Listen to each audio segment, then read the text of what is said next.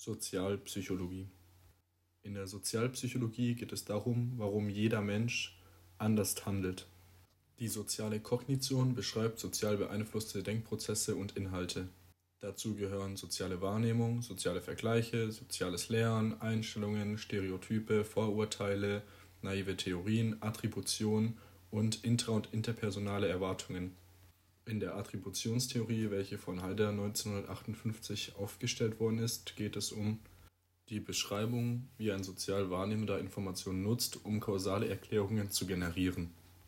Haider teilt das Verhalten der Person in zwei verschiedene Gruppen ein. Zum einen handelt eine Person aus Eigenschaften heraus oder aus Informationen des Inneren oder Gefühlen, dann spricht man von einer internalen Kausalität und zum anderen kann eine Person aufgrund einer Situation handeln oder eines Ereignisses. Dann spricht man von einer externalen Kausalität. Eine weitere Theorie ist das Kovariationsprinzip von Kelly 1967. Er gliedert das Verhalten des Menschen in drei Merkmale ein. Zum einen Distinktheit, also ist das Verhalten spezifisch für eine bestimmte Situation. Zum anderen, ob das Verhalten Konsistenz ist, also tritt das Verhalten wiederholt auf Reaktion auf oder halt nur einmal. Und dann noch der Konsens. Also ob andere Menschen in der Situation sich gleich verhalten oder ob sie sich anders verhalten. Nun kommen wir zum fundamentalen Attributsfehler. Beim Erfolg einer Aufgabe zu behaupten, es wäre gekonnt gewesen und beim Fehlschlag einer Aufgabe zu behaupten, dass andere Faktoren der Fehler seien. Also ich persönlich benutze da mal ganz gern das Fußball als Beispiel. Wenn man halt gewonnen hat, dann pusht man sich und ja, gut gespielt, Jungs, alles war super. Aber wenn man verloren hat, ist halt immer der Schiri schuld oder die Platzverhältnisse oder die Fans von asozial und solche Sachen. Damit erkläre ich es mir eigentlich immer ganz gut. Nun kommen wir zu den Einstellungen. Das sind Gefühle und Vorurteile und diese bestimmen Ansicht auf bestimmte Dinge. Das Handeln und Denken an sich wird dann auch in zwei Routen aufgeteilt. Zum einen ist da die periphere Route. Dort existiert kein logischer Denkprozess und dort dominieren nebensächliche Hinweise wie Anerkennung von Autoritätspersonen oder halt eben die Vorurteile. Und zum anderen gibt es die zentrale Route. Dort beruht die Überzeugung auf Argumenten und Belegen. Grob gesagt wird bei der zentralen Route einfach mehr nachgedacht und die Information wird viel tiefer verarbeitet. Nun kommen wir zur kognitiven Dissonanz. Das ist ein unangenehmer Gefühlszustand, der entsteht, weil ein Mensch unvereinbare Kognition hat. Vielleicht ist ein Beispiel nützlicher, das ist das klassische Beispiel Rauchen. Man raucht, aber möchte alt sein und das ergibt halt keinen Sinn, da ja jeder weiß und da bewiesen ist, dass Rauchen einen früher sterben lässt.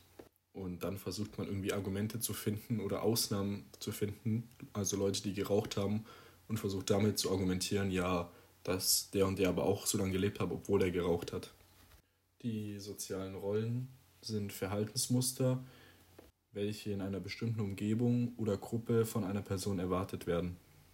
Man redet auch oft von der selbsterfüllenden Prophezeiung, die übersetzt Self-Fulfilling Prophecy heißt. Das sind Vorhersagen über ein zukünftiges Ereignis, was das Verhalten so ändert, dass dieses Ereignis tatsächlich eintrifft. Auch hier kann ich ein kurzes Beispiel geben.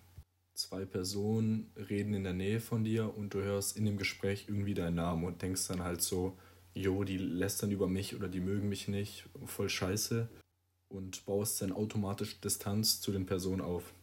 Da du ja denkst, dass die Personen dich auch nicht mögen, aber vielleicht haben sie nur über deine Schuhe oder sowas geredet, also nichts Negatives. Aber da eben du dich dann wieder so hart von ihnen distanzierst, mögen sie sich dann erst nicht mehr, nachdem du dich distanziert hast. Und deswegen erfüllt sich nachher die Prophezeiung, obwohl du selbst das quasi erfüllt hast, weil du den Abstand genommen hast. Nun kommen wir zum Pygmalion-Effekt. Der wurde von Rosenthal und Jacobson 1968 aufgestellt. Dort wurden zufällige Schüler ausgewählt und zu ihnen gesagt, dass sie einen enormen Leistungszuwachs hätten. Und erstaunliche 30% von diesen Schülern hatten am Ende des Schuljahres tatsächlich einen krassen Leistungszuwachs. Und das war auch einfach ein motivationspsychologischer Trick von den beiden. Dann kommen wir zur Konformität. Das ist einfach ein Fachbegriff für Mitläufer. Also einfach gesagt, Verhaltmeinungen anderer Gruppenmitglieder selber annehmen. Informationseinfluss, Normeneinfluss. Ganz simpel. Dieser sogenannte Informationseinfluss wurde von Sheriff 1935 untersucht. Dort sollten Teilnehmer den Bewegungsausmaß von einem Lichtpunkt abschätzen, aber dieser Lichtpunkt hat sich überhaupt nicht bewegt. Die Schätzungen wichen zunächst sehr stark ab aber wurden sehr identisch, als man die Personen zusammensetzte. Die endgültige Meinung über den Lichtpunkt blieb dann bei den Personen auch so und die waren alle damit einverstanden. Der Normeneinfluss wurde von Ash 1940 untersucht. Das war das Experiment, wo links ein Strich war und auf der rechten Seite waren drei Striche. Und ein Strich war genauso groß wie der Strich links und die anderen beiden Striche waren eigentlich ziemlich deutlich nicht so groß wie der Strich links.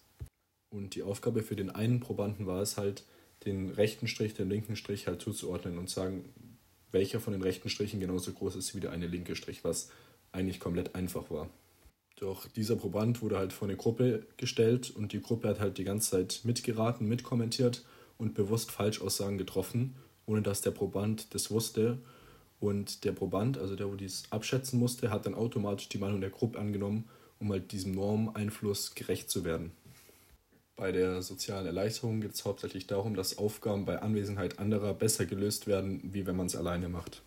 Und diese Anwesenheit der anderen verstärkt auch das wahrscheinlichste Ergebnis. Nun kommen wir zum sozialen Faulenzen. Das wurde von Ingham 1974 untersucht. Und zwar mussten in der Studie Teilnehmer an einem Seil ziehen und das blind.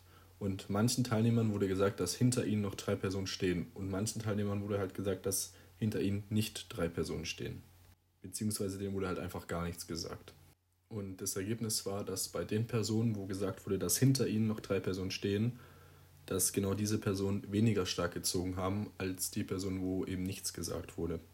Der Grund dafür war halt einfach, dass man sich als Teil einer Gruppe weniger verantwortlich fühlt und einfach mehr faulenzt. Und als Nutzer hat man die gleichen Vorteile unabhängig vom eigenen Beitrag und man kann eben seine Ressourcen schon, in dem Fall die Kraft.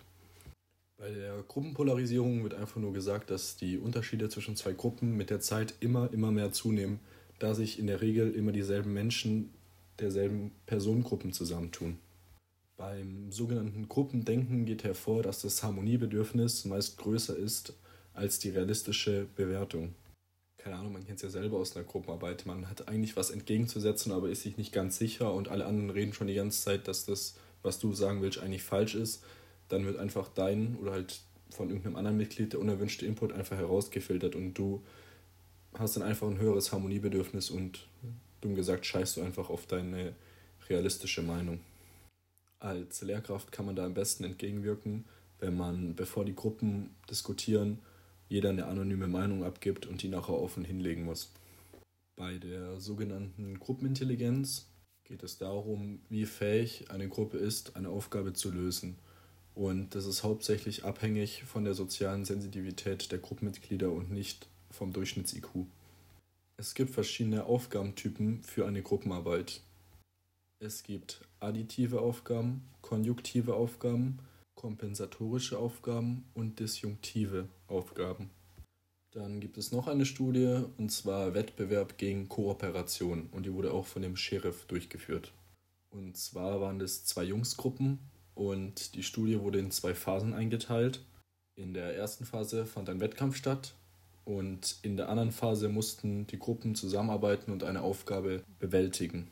Wie man sich schon denken kann, entstand halt beim Wettkampf Feindseligkeit und Neid und die Jungs sind überhaupt nicht gut miteinander klargekommen. Und bei der zweiten Phase, bei der Aufgabe, wurden Freundschaften geschlossen und zusammen Ideen gesammelt, um diese Aufgabe zu bestehen. Das Fazit davon war, dass durch gemeinsame gruppenübergreifende Ziele die Feindseligkeit abnehmen kann. Und auch später im Lehrberuf sollte man halt auch Gruppenaufgaben stellen, die nach dem Ziel gerichtet sind und nicht unbedingt einen Wettkampf zwischen den Schülern fordern. Und als allerletztes haben wir jetzt noch Stereotype und Vorurteile. Ein Stereotyp ist eine neutral verallgemeinernde Überzeugung über eine bestimmte Gruppe oder Person und es erfolgt meist über die periphere Route. Und Vorurteile kennen wir alle, das ist einfach ein negativ geprägtes Stereotyp.